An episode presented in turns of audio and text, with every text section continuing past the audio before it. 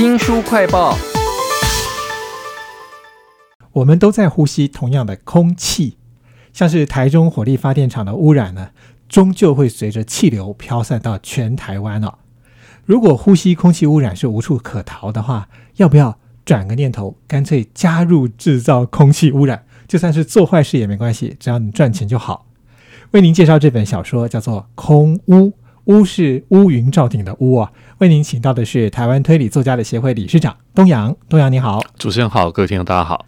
这本小说是推理吗？我觉得你也蛮炸的。你说它有推理味，但我看到里面并没有人是被奇怪的方法给杀死的哈，我也看不到什么谜团呢。诶，其实刚刚主持人提到说没有用奇怪的方法杀死，以及没有谜团，我还是要平反一下哈。因为故事一开始的话，它出现了一桩绑架案。怎样绑架案呢？是一位企业家叫刘明勋，呃，他家族算是一个家族企业的第二代，他家族是在做石化工业的，呃，才有一天在慢跑路上被绑架了。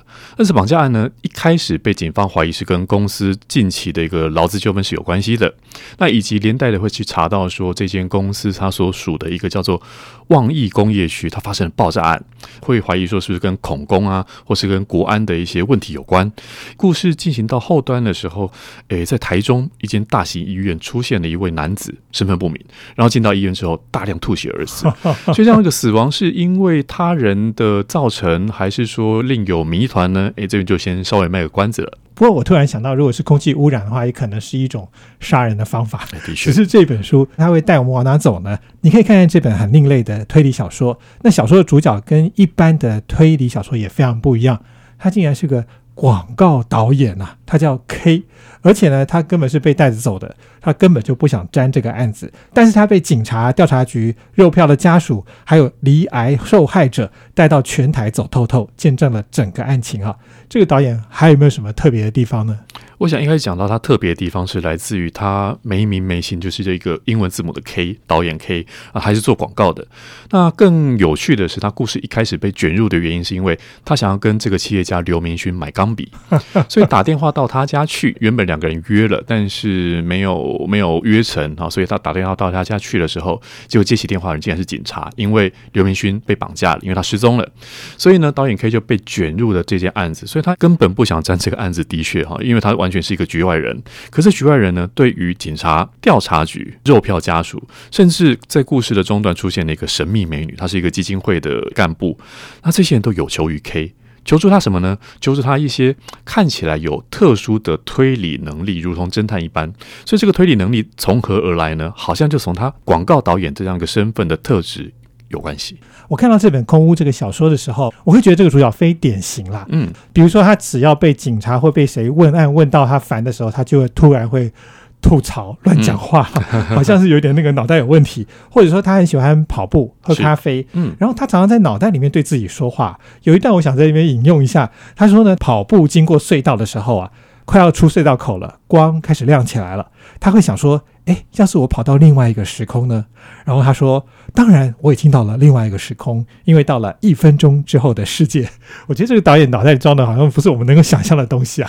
这一点我也觉得有趣。他有趣的地方是，当提到广告导演，至少我身旁没有这样的一个朋友，所以读小说的时候就丰富了一个过去我们看推理小说里头的侦探，要么是警察，要么是私家侦探，离我们生活是比较遥远的。所以当有这样的一个呃，说起来虽然广告导演他被一群这个故事当中的。相关人物带着台湾跑透透，透过他的试点，即便是慢跑跑到了一条一条隧道口，或者是他喝一些精品咖啡，他有很多生活哲学。放进到这个故事里头，而且呢，我觉得他在故事当中还有一个有趣的东西，就是医生告诉他说，他镜像神经元特别发达，所以很容易对别人产生同理心。这一点我觉得也是这个故事的特色。跟回到刚主持人所提到说，他会有那么多有趣的对自己的对话、对读者所说的话等等的。为您介绍这本推理小说，叫做《空屋》，这个主角非典型。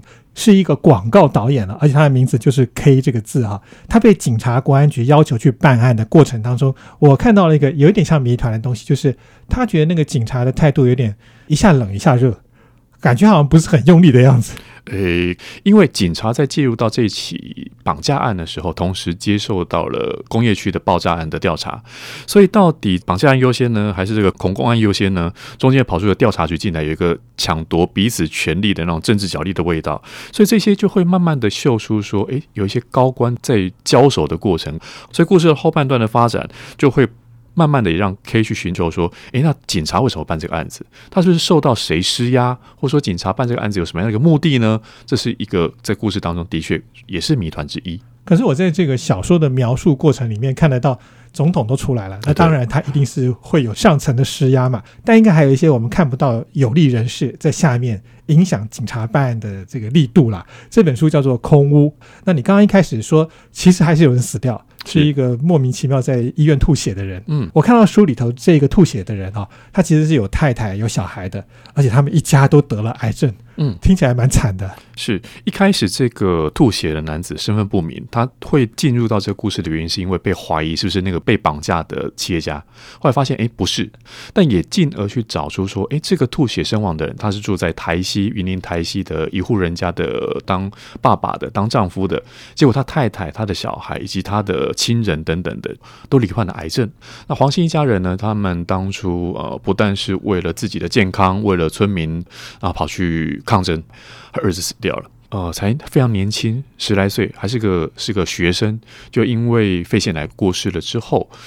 儿子托梦给父母说：“你们不要再住在这个地方，你们赶快搬到山上去，好空气的地方。”所以一家人呢，其实就剩下这对夫妻了，就开着改装后的货车去到了南头的山区。所以这样的一个故事，呃，透过侦探的调查看到的空屋，不只是比如说描述 PM 二点五的数值有多高啦，或是我们看到空气有多么的脏的一种视觉上面的描述以外，还进入到这一家人。其实那一段我印象非常深刻，就看到货车上头一家的家当都放。在上面，就在上头生活。可是你想想看，在那种没水没电的山区，你要如何过活呢？这真的是看起来会很令人揪心的。我想东阳看到这本小说《空屋》的时候，应该跟主角导演 K 一样。镜像神经元突然就发达起来了，的确，就同理心大发。那刚才东阳有讲到说，这个导演 K 啊，他不是主动办案，是被各方人士带到全台去跑透透，所以最后拼凑出事件的原貌。